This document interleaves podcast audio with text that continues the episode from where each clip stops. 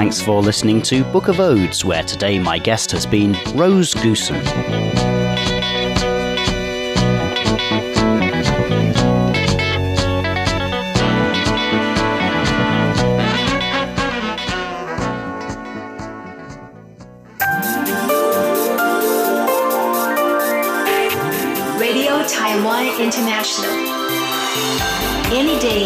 Day, anytime at english.rti.org.tw. What's this all about? Why are they doing that?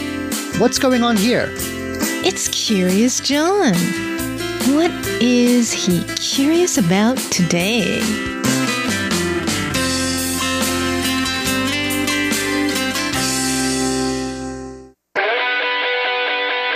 In the southern town of Yanshui, the Lantern Festival is an explosive affair. While much of Taiwan is enjoying a quiet bowl of sweet rice balls or admiring a nice lantern display, the people of Yanshui are busy shooting rockets at each other. This is the Yanshui Beehive Fireworks Festival, and if you want your Lantern Festival served with a dose of adrenaline, this is the place to come. On the two nights of the festival, the streets of Yanshui look like a war zone Hundreds of thousands of rockets fly in all directions, including right into crowds of people. But what may look like a riot is really a tradition meant to bring peace and fortune in the coming year. Where did the idea for this tradition come from? And what motivates people to step into the line of fire? Here to tell us is Yanshui District Head Lü Huangnan. 在清末的时候啊，地方上有瘟疫，经过这里的那个。 The story of the festival begins in the 19th century. The Yanshui area was in the grip of a plague. In a time before modern medicine arrived, local people had only the gods to turn to for help. It's said that the red faced god Guangong stepped in to save the day. On his instructions, locals organized a procession, setting off firecrackers along the way. After that, the plague ended. District Chief Liu says this might be because smoke from the firecrackers killed off the germs causing the plague. In any case, people in Yanshui have remembered their deliverance from the plague every year since with celebrations.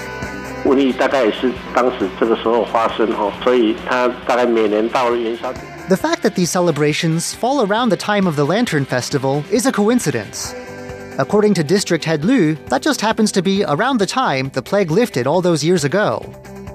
In more recent decades, rockets have replaced firecrackers, and the event has evolved into a fiery free for all. With plague no longer a concern, people these days pray instead for peace and wealth. So far, everything makes sense. But why is the festival called the Beehive Fireworks Festival? Where do beehives enter the equation? 它是一个炮城，就把那个一个模型很大的一一座的模型。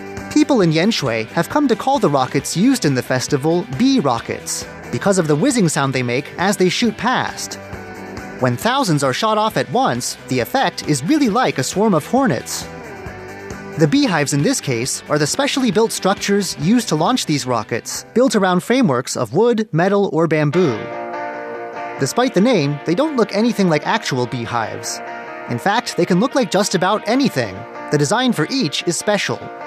今年有猪年哈，他们又有生肖的这样的一个猪的道。 They're often built to look like animals, buildings, or cartoon characters. Among the designs this year are pigs, a nod to the year of the pig that recently started. 在每一个炮城里面，大概有成千上万支的这样的冲天炮去打。 One of these beehive launchers can hold hundreds of thousands of bottle rockets. Building one of these things sounds like an expensive undertaking, and it is. A single beehive can cost tens of thousands of new Taiwan dollars. Who pays for all of this then? District Chief Liu says businesses and ordinary people too. Given the high cost, people often sponsor them by pooling their resources, with everyone contributing what they can. Work on the beehives usually gets started about a week before the festival.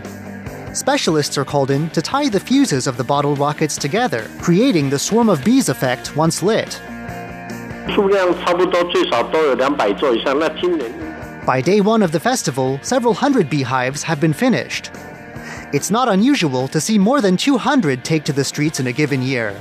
And District Head Liu estimates that this year's event featured around 300. According to local belief, this is a good thing.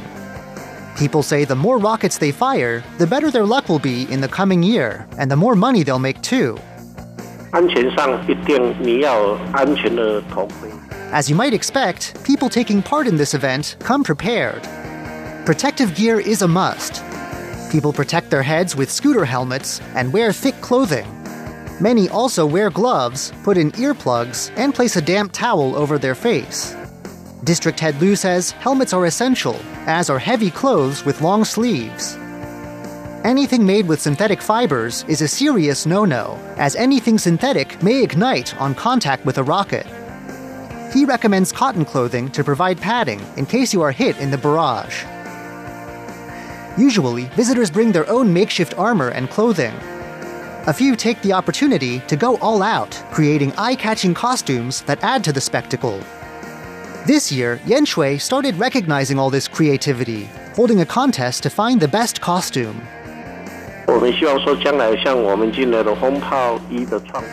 The contest was divided into student and adult categories, with both traditional and contemporary themes. The 15 finalists included minions, bees, and the winner of the children's category, a bat.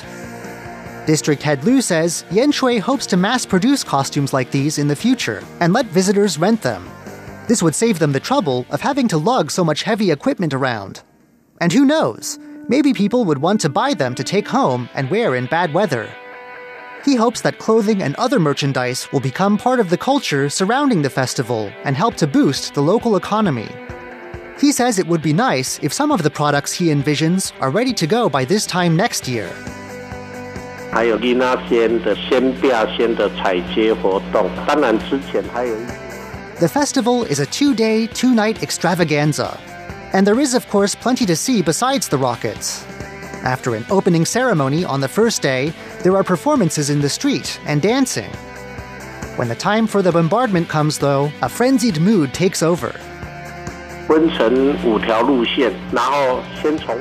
A parade featuring teams from local temples sets out, carrying statues of the gods. The procession is split into five routes, snaking through the town in the night, on the first day, these routes run through the outskirts of Yanshui.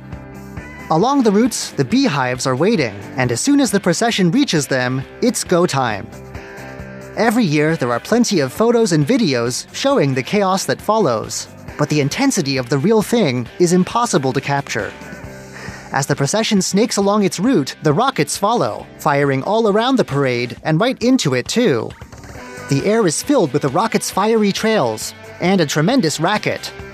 The next day, the whole process repeats, this time in the more central parts of town. So far, we've seen where the festival comes from and what it involves. But we still have to ask what makes people think this is something they want to take part in? 你如果去年的运气如果不好的话，哈，可以借由轰炮这样的一个。 Of course, there's the thrill and the spectacle of the thing. But the rush of running the gauntlet is only part of the appeal. Standing among the flying rockets is thought to bring blessings. It's said that those who've had a tough time in the past year can wash away their bad luck by taking part. Those who are enjoying good luck, meanwhile, can expect even better luck if they join the fray. Guangong will help those who join the parade, just as he helped villagers fearing a plague more than a century ago. 用太害怕说来了以后会受伤，因为你不是很近距离的去观看。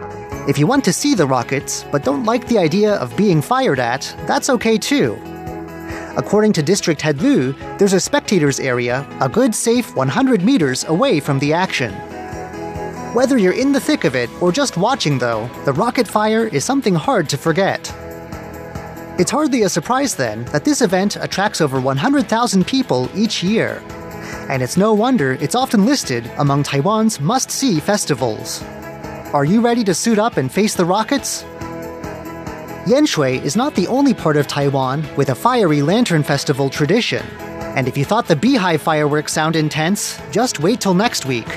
That's when we'll head to Taidong in Taiwan's southeast for a look at a different event, one where no protective gear is allowed and getting hit with firecrackers is the whole point. I'm Curious John, and I'll see you again then.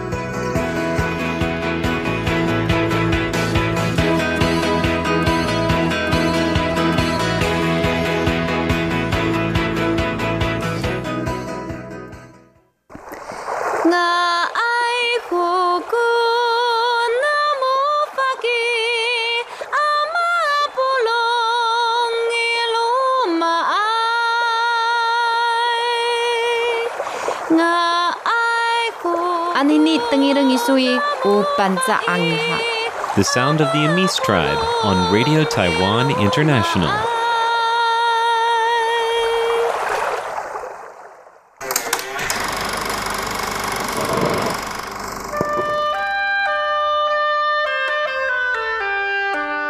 Lights, camera, Asia. A look at Asian culture and history through the lens of cinema.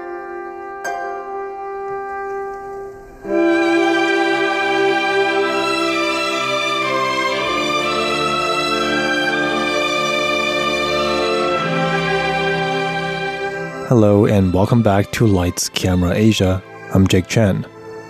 This is our final episode on Winds of September, an award winning film released in 2008. It tackles the confusion of teenage youth. We talked about the film's ending last week. Tang, an introverted teenage boy, has seen his six friends getting expelled from committing crimes or getting killed in reckless action. He decides to take a box filled with baseballs with forged autographs and hop on a train to eastern Taiwan to meet their idol, a star baseball player. At this point in the movie, Tang has lost nearly all of his emotional anchors. And the act of delivering on a promise he had made to a friend who lied to him and who's no longer alive is his way of hanging onto the only thing he has control over his own words and action.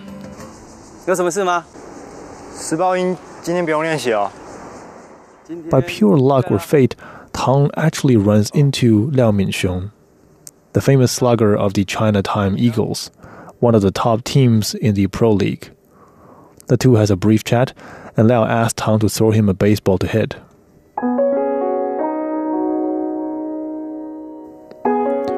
This is the final scene of the movie, and it carries a lot of significance. The movie opens with the boys cheering and hollering at a baseball stadium. And baseball is arguably the most popular sport in Taiwan. And 1996 was the peak of the CPBL, the top tier pro league on the island. However, as the film progresses, we not only see the mischievous actions of the seven teenagers, we are often presented with new segments with reports on the infamous Black Eagle scandal.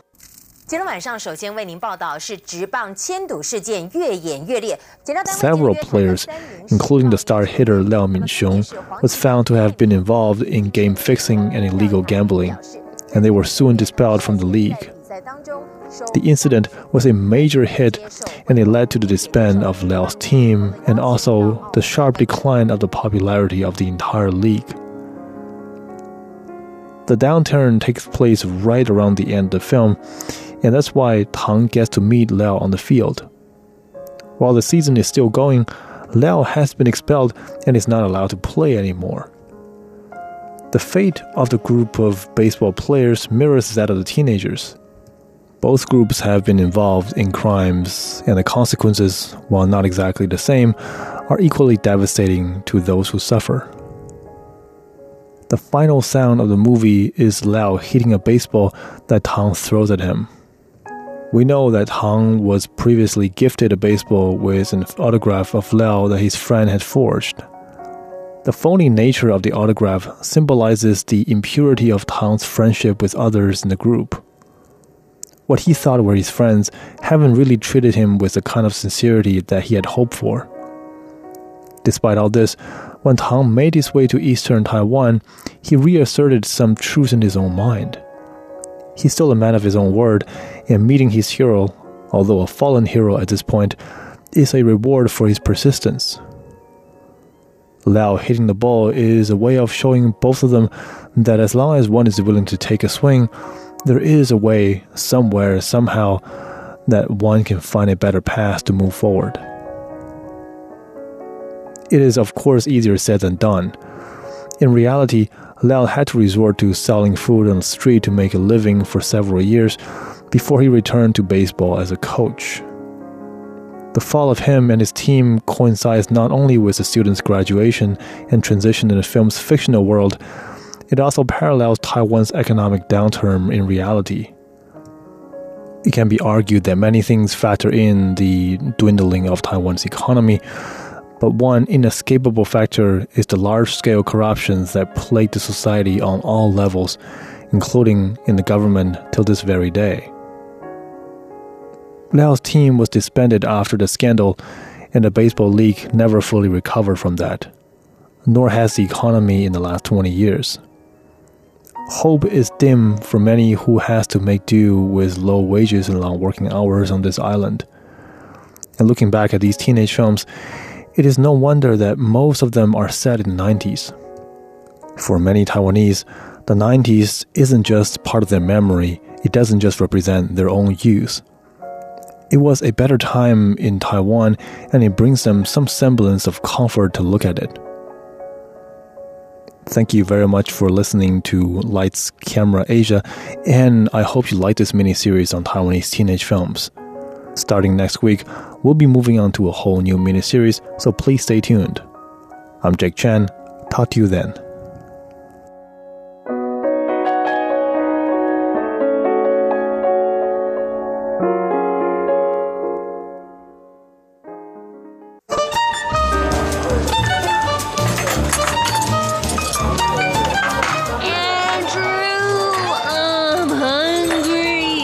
hungry. Okay, Ellen, pull yourself together already.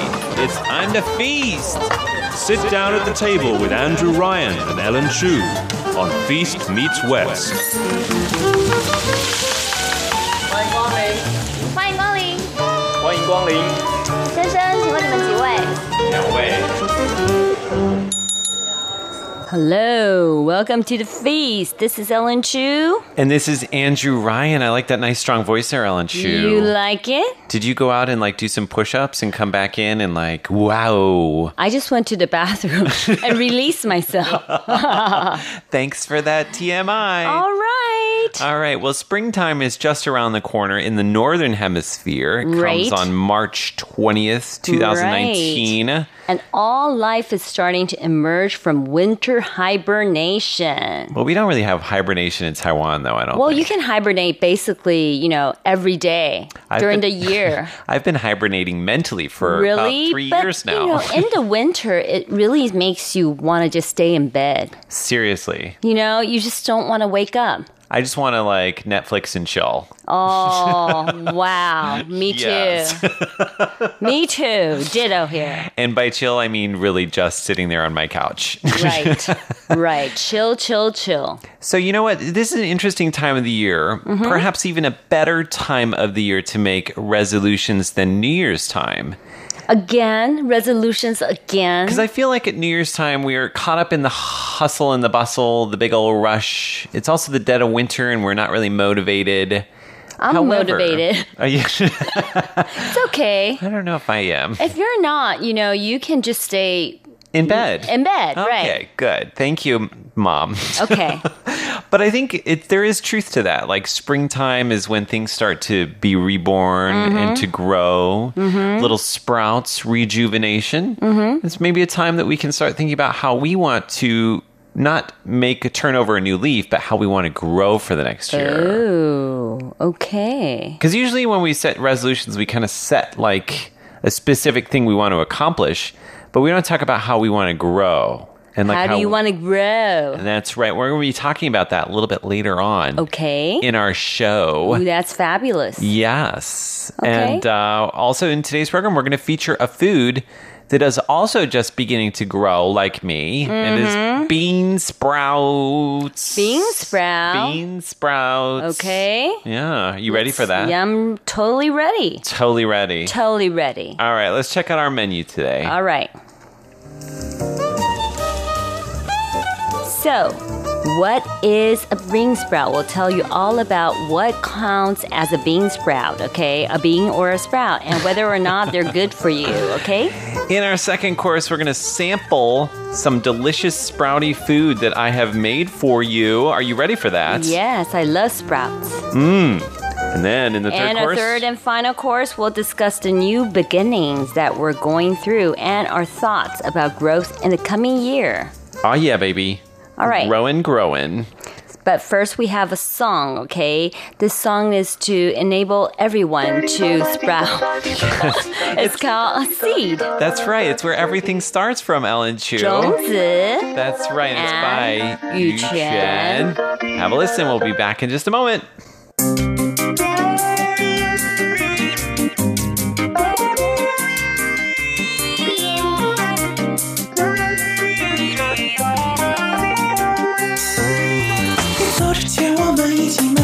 紫色，春天发芽，夏天开了花。田已在秋天结满果实，在微冷空气中有隐隐熟悉的味道。风吹过的时候，带来笑声回荡四处游走，唤起遥远的记忆。其实你一直停留在这里，在我心里，在我心里最深的角落里。抬头就是同一片天空，闭眼就是你的轮廓，把你留在我的日子里，陪我走过四季。深深呼吸着，闻到寂寞，紧紧拥抱，换来更多空虚，我的失落。给你自由和距离去飞，翔不去猜想，此刻你在哪里，会有谁？风吹过的时候，飘来气息缠绕，徘徊不去，唤起遥远的记忆。其实你一直停留在这里，在我心里，在我心里最深的角落里。 First course. Okay, so we're gonna tell you all about what is a bean sprout, okay? Alrighty. Sprouts can be germinated at home or produced industrially, so they are prominent ingredients of a raw food diet and are common in Eastern Asian cuisine. Basically, Ellen Chu, I have to ask you. Uh-huh. you tried to grow these, didn't you? we did. And did it work? It did. And, when, and you had mung bean sprouts, right? Right. So the thing is that my my kids they have these you know science project. I guess you know they have to grow mung beans, and they sprout out. Just you know put put it under like wet tissue, Uh-huh. and it just starts sprouting. So, I mean, when you were a kid, did you have to do um, silkworms? Yes. Do kids still have to do that these days, or do they now Uh, do mung in beans? In local schools. in local schools. They do they do mung beans and also silkworm. Both. Both. It's like different stage. And your kids have to do both as well? No, I think it's a Catholic school, so you know they don't need to do anything that's alive, like animals or insects. Oh. so they avoid that. No but they do they do like you know plants. They plant. Fun. Mm-hmm. I think it's a great way to learn about seeds and germination, Yes. sprouting. Uh-huh. Yeah. So, what is a bean sprout? When we say bean sprout in Chinese, we say 豆芽菜, right? Yes, so mung bean sprout as opposed to soybean sprouts. So, the way you say soybean sprouts is 黄豆芽, right? Right. So uh, we have a picture here in front of us. It says the left side is soybean, which is like bigger, okay? The right side is mung bean, so it's like shorter. They look almost identical, though, right? It's just like One is much bigger. bigger, like during the stem area. Yes, so Right. the soybean sprout would be about nine centimeters long as compared to a mung bean sprout, which is more like five. four to five, right. Yeah. So mung bean sprouts are popular vegetables in Chinese and Taiwanese cuisines. They put it in noodle soup and they put it in spring rolls, dumplings, and fillings. That's right. And soybean sprouts are also commonly used in Chinese cuisine, but they're harder to find. Is it uh, the the soybean? Is it the ones that they do liangban? Yeah, I think sometimes Right. they do the like a cold version of it, like a cold so- salad. Because it's kind of long. hmm I have to Mm-hmm. say though, uh, from my experience in the Feast Meets West test kitchen, creating these dishes made from mung bean sprouts Mhm. and soybean sprouts, they're a real pain in the butt. Really? Yes. Do you know why they're a pain in the butt, Ellen Why? Chu? Is because they each come with like a little root at the bottom, Mm-hmm. and then you have to pluck the root off of it. Right when you cook it. But if you do a whole like pan of them, it takes you literally like 30 minutes. But it's just like string beans. Like, you know, you, you got to kind of like take out the ends. So but a string it's bean is bigger and it's easier to grab it and like just you can you pull off both This ends, is right? pretty big. For soybean is pretty big. well, I didn't do soybeans today. Okay, you did mung beans? Okay. And like I was doing it for 20 minutes and I had like just a tiny handful. Why don't you get a little clipper and start clipping it? clipping it. But the problem is, is like figuring out which end you have to cut off. Like just like it's very Just this, fiddly. This part. Yeah, I know it, it looks very easy, Ellen Chu, but actually doing easy. it, not so much. Next time, bring it and I'll show you. and because they tie up together, like Uh-huh. the little roots will tie around each other, so you have to kind of pull them Just apart. grab five and then cut it together. and you'll, yeah, they don't line up like that. They're all different sizes. They wrap around each other. Next time I'll have you do it. Yes, let You're- me do it. I can do it like, you know, efficiently with, you know, systemize. Yeah, your experience with child labor, I think, has taught you well, yeah. Ellen Chu. Very Yes. organized, okay? So originally, what I wanted to do, Ellen Chu, is I wanted to make a salad for you with lots of different. Did you cook it? I did cook it. Okay, because it says here, be careful. Mhm. Consuming raw sprouts is a process of germinating seeds can also be conducive to harmful bacterial growth. That is correct. Okay? Hello, E. coli. E. coli. So you have to be really like careful if you're going to eat raw sprouts. People do it all the time. Really? Yeah. Like those little Russell sprouts? yeah, or like like mushuya, right? Right. Alfalfa sprouts, Uh-huh. right? Those are conducive of bacterial too? Oh, I don't know, but like I'm just saying you should be careful. Okay. Yeah. That's why a lot of the Russell sprouts, you know, they grow it like uh like indoor. But Brussels Brussels sprouts are huge. Brussels. Brussels. Br- Russell sprout. sprout. Russell sprouts. Russell in Right. Brussels. Uh-huh. So yeah, so I decided maybe I would just stir fry it instead today. Okay. Yes. Okay. So we're going to be sampling that when we come back in just a moment in our Ooh, can't wait. Segundo course. Are you guys all ready?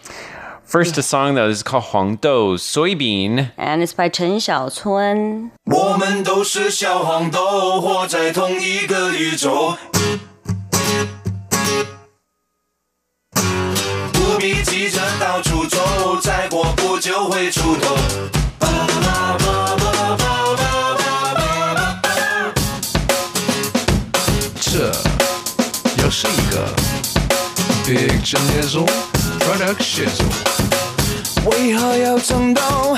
要多少钱才够？在自己院子里要闹到什么时候？外面的事太多，墙太厚看不透。其实我们都属于同样一个节奏。把后门打开，看看外头。朋友，快来握我的手，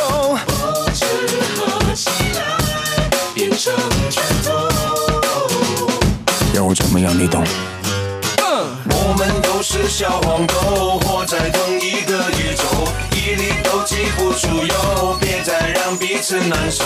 外人叫我们打斗，应该一起去奋斗，不必急着到处走，再过不久会出头。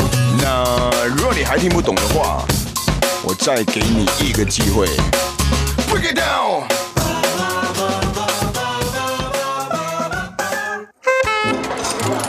Second course. Alrighty.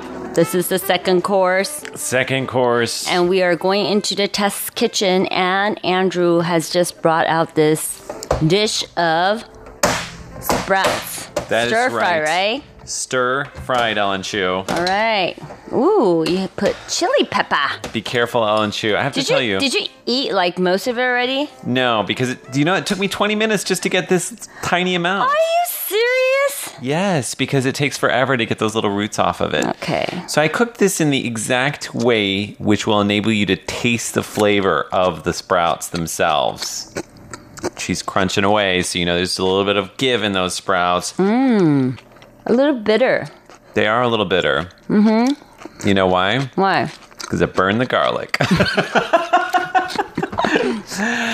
oh, it was a It's tough good. morning, Ellen Chu. Tough morning. Tough, tough morning in the kitchen. Yeah, I was all hands and feet. Oh, Is okay. that, is that an idiom? Do people say that? No. all fingers, Ellen Chu. it's great. is it?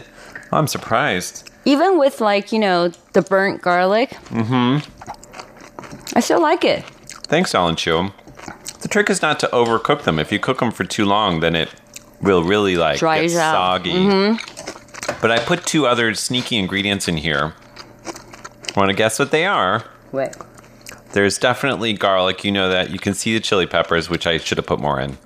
There's like a sauce on it. Wait. Yes. What do you think it is, Ellen Chu? Mayo. Not my, not sesame oil. No? No. Oh, you're gonna have fun Olive with oil. this. No olive oil. There is a little bit of oil in there, but that's just to cook. Truffle. no truffles. I put a little tiny bit of rice wine Uh huh. and a little tiny bit of black vinegar Yes, there is vinegar in and a little tiny bit of sugar. Sugar. Sugar. Okay. But not very much. I All only right. like a little sprinkle of sugar. All right. But I think next time I want to make it a little bit more sour, a little bit more sweet. Yes, I think you know when people make these uh, sprouts, they put more vinegar in there. Mm -hmm. Yeah, but it's good, Mm-hmm. and you serve it like cold and chilled. I Mhm. think it's fantastic. Oh, it just gives you that kick and tells you that spring is here, and everybody should be sprouting, Sprouting. sprouting, shooting. Oh my goodness. Not shooting, not in, in the sense of shooting a gun, shooting up, okay? Shooting up from the earth. Right. That's right. Okay. So, I mean, I think that uh, it, it's a great way to kind of get people in the mood for spring, as you mentioned. Yes.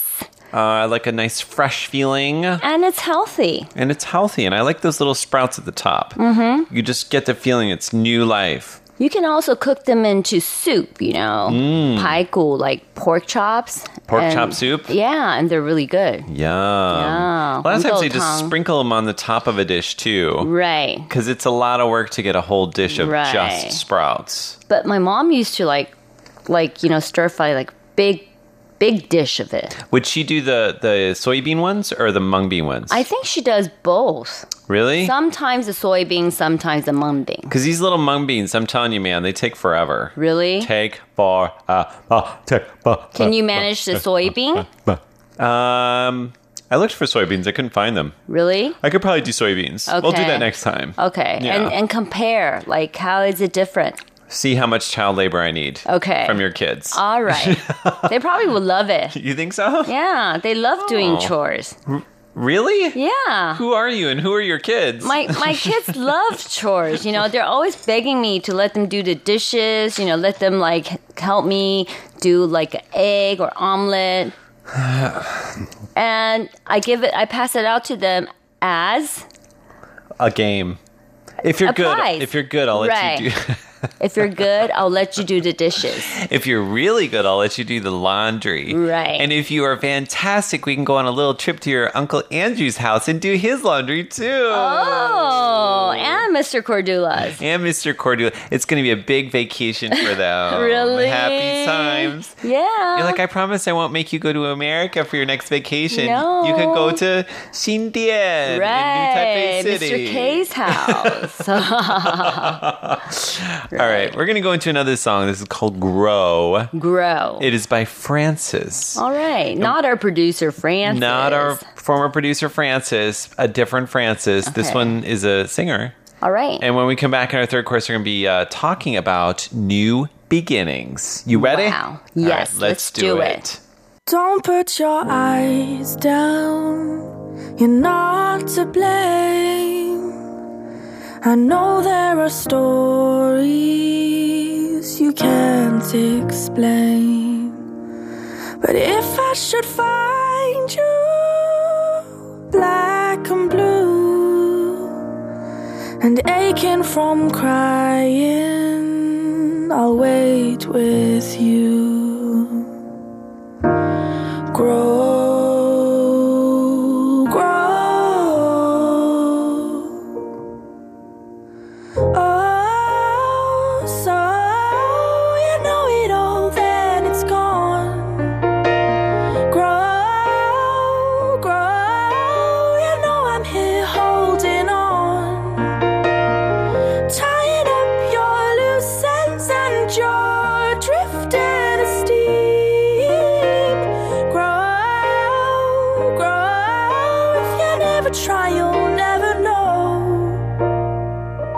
I've left you a white page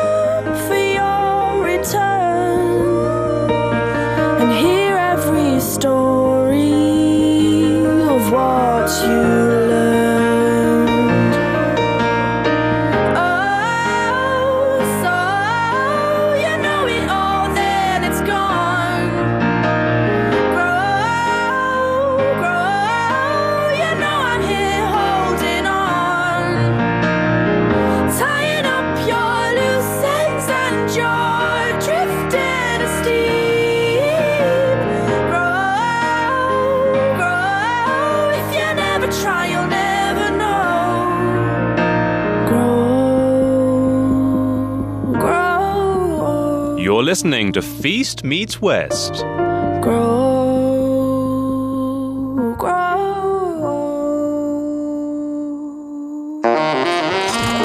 Third course. All right, Ellen Chu.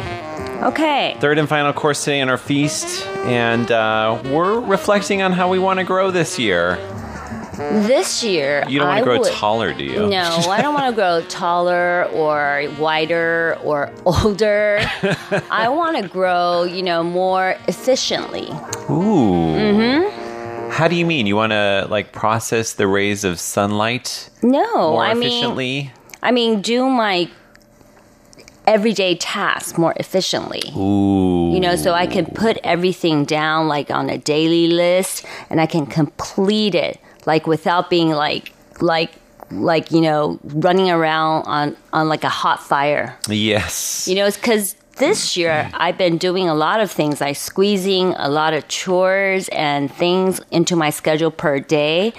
And I just feel like I'm rushing all the time. And I mm. want to try to balance myself in the sense that, you know, I'm doing a lot of things per day, but hmm. not making myself, you know, moving like ants on hot hot fire. Yes. Yes. I like that. Mm-hmm. A little bit more time for yourself. Right, right, Yeah. right. So, you know, maybe end of March, I plan to go on a trip with my girlfriends, Mm. leaving my husband and kids here in Taiwan, Mm, I love it. Where do you think you're going to go? uh, Korea. Ooh. Yeah. Are you going to go and like look for Korean stars? No, No, you're not I'm not into into that. that. I What- just want Korean food, Korean food. and do some Korean shopping. Right. So it's the food and the shopping. Right. Are you going to go to any And special my places? husband, my husband asked me, "Oh, I was just reading about it. You know, it's like these these men are, you know, having these online dating services for the girls. So, are you guys like going for that?"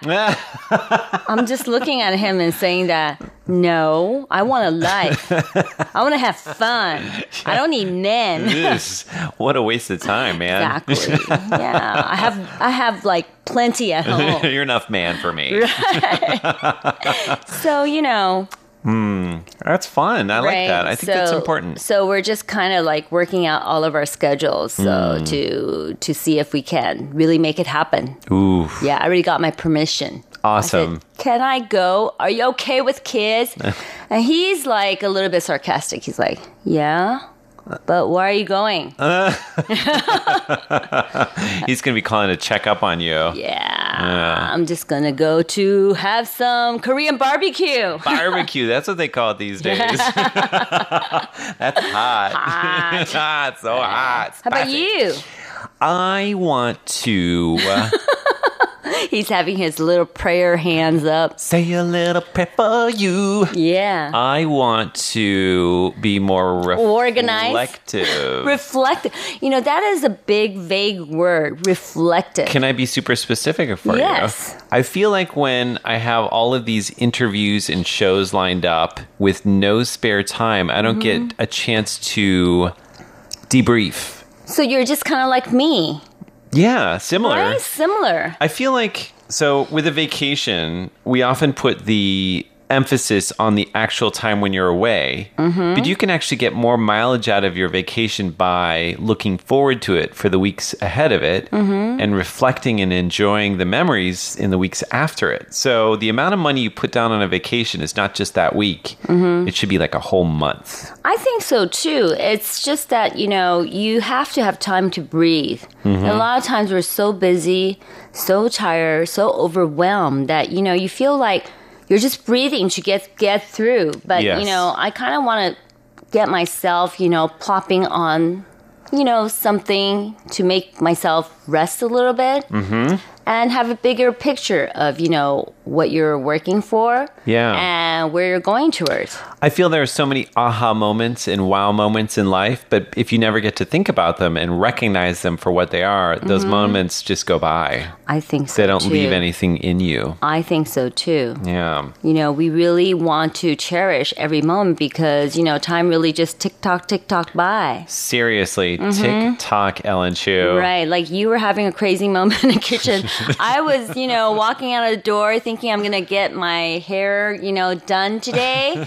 and Andrew comes calling and saying, Hey, I'm going to be late. I'm just like, Oh my She, goodness. she's like, late for what? late for what? Oh, yeah, we have a recording.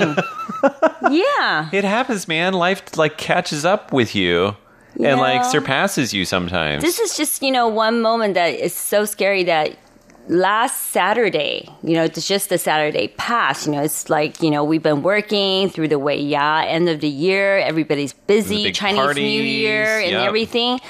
And I was just laying in bed, still sleeping, and then suddenly my eyes just opened. And I jumped up and I looked at my clock. It was like 6:29 in the morning. And I'm just like, "Oh no. Oh no. Why is my, you know, alarm clock not ticking, you know, going off?" But usually it goes off at 6:30. I'm just like, "Okay, calm down. It's 6:30." So I lay down and then I looked at the clock again. I'm like, "It's 6:31. How come it's not like ringing?" And then I was going to jump up and then my head was all blank. I couldn't remember what day it was. Like oh my goodness. Monday through Sunday. I don't know which day it was. Oh my goodness. oh my goodness, that was freaking out. You and then you realized it was It Saturday. was Saturday. I'm just, I, I could have slept till nine, Yeah. and I had to wake up at six twenty nine, and Ah. that is something that tells me you need a break. You deserve a break today, I deserve a break. Madam Chu. Yes. So that is our wish for this uh, coming year. Mhm. That's how we want to grow. Grow into Yeah. some uh, more leisurely lifestyle and a lifestyle that uh, allows for reflection, not yes, just work. you know, just looking at these bean sprouts and Brussels sprouts when I was, you know, growing it with my kids, you know, you find that they need space and room. yes. If you squeeze like too many together, you know, they can't get nutrient and everybody dies. But if you space them out evenly, everybody can grow strong and beautiful. Why Is I- that reflective? I have to tell you, like, part of me really wants to laugh, and the other part of me is like, that might be the most insightful thing you've ever said on Feast Meets West. no way. Come on, ladies and gentlemen. I, I always end with something really insightful, okay? You know, it could be goofing off throughout the show, but every show I say something insightful, okay? Every Just go back. Okay. Go back to your recordings Uh-huh. and check it out, Yeah, all right? okay. Check it out. Check baby one, two. Right. So, if I could just repeat for those who missed it, Right. she's saying, be the sprout. Be the sprout and Give yourself room. space. Space it out, baby. Right. Otherwise, you won't be able to grow together with your little bean sprout friends It doesn't have to be little bean sprouts, or right? your big bean sprout friends. Right. Space it out, okay? Space it out your life. All right. On that note, I think we should go into our addresses. Okay, we should all space out now, right? Space okay. out. I like that. All right. So our address is PO Box 123-199 Taipei, Taiwan. And email us at andro at rti.org.tw. It's these beautiful moments which really make the show, I think. you know, it's these beautiful moments that makes the show unique and lively Because if we are always perfect and on the spot and dot, it could be a robot sitting here talking to you guys. I don't want to say off the rails, but I think a good train metaphor might be just what we're looking for, Ellen Chu. I think so. You know, it's the imperfection that's making us perfect. Amen, sister. On that note, This is another insightful phrase that I just gave out today. words to live by, ladies and Exactly. gentlemen. So if you are, you know, put down by imperfection today, think of it. That is the perfection. Just picture Ellen Chu with a sprout coming out of her head. Hey, wasn't that a trend? We needed that for our show and we forgot about You that. You forgot about it. They- They have those hair clips. In I saw it in in China, right? Right. It's a little hair clip and it's got a sprout coming Exactly. directly out of it. It's so cute. And people put it in their head and it looks like it's like a little sprout coming out of their head. Right. Little girls were wearing them. I could wear it except I don't have hair. You can just glue it on. Glue one of your sprouts here. that would not be weird at all. Go home, you know, find a sprout that you forgot to pluck and, you know, just glue it on your head. Okay? This is such a beautiful moment, ladies and gentlemen. you can glue one through your nose too. I might need a picture of me with a sprout coming off of my I nose. think so. Is that a good look? I think it it's perfect. See, and then I have to be cross-eyed, right? imperfection makes perfect. All right. All right. Let's go into a song while I have this bean sprout on my nose. All right, so we have one final song for everyone. It's called Meng Baby. It's a cute baby, okay? And it's by XL. And actually, mong means sprout, right? I mean, literally. Well, but like figuratively, it means Sprouting. cute. Yeah, sprouting. Yeah, sprouting. All right. For Feast Meets West, I'm Andrew Ryan. And this is Ellen Chu. Bye bye.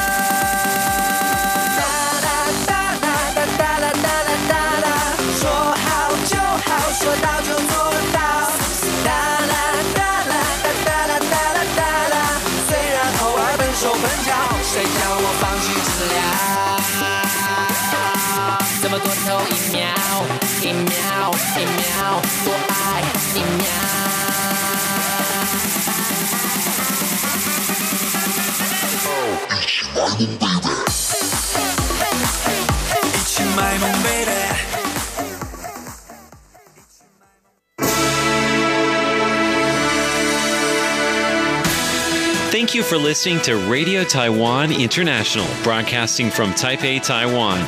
Check out our website at english.rti.org.tw. Again, that's english.rti.org.tw for the latest news and features from Taiwan. You can also listen to our programs and watch videos as well. Our 60 minute English language program can also be heard every day at the following times and frequencies. In southern China and South Asia from 1600 to 1700 UTC on 6180 Again, that's in southern China and South Asia from 1600 to 1700 UTC on 6180 kilohertz. And in Southeast Asia from 0300 to 0400 UTC on 15320 kilohertz. Again, that's in Southeast Asia from 0300 to 0400 UTC on 15320 kilohertz. We'd love to hear from you. Please send your comments to PO Box 123 199, Taipei, Taiwan. Again, that's PO Box 123 199, Taipei, Taiwan. Or send an email to rti at rti.org.tw. Again, that's rti at rti.org.tw. Also, visit us on Facebook. The address is fb.me forward slash Radio Taiwan International. Once again, on Facebook, we're located at fb.me forward slash Radio Taiwan International for videos, photos, and news of interest from Taiwan. Thank you once again for listening to Radio Taiwan International.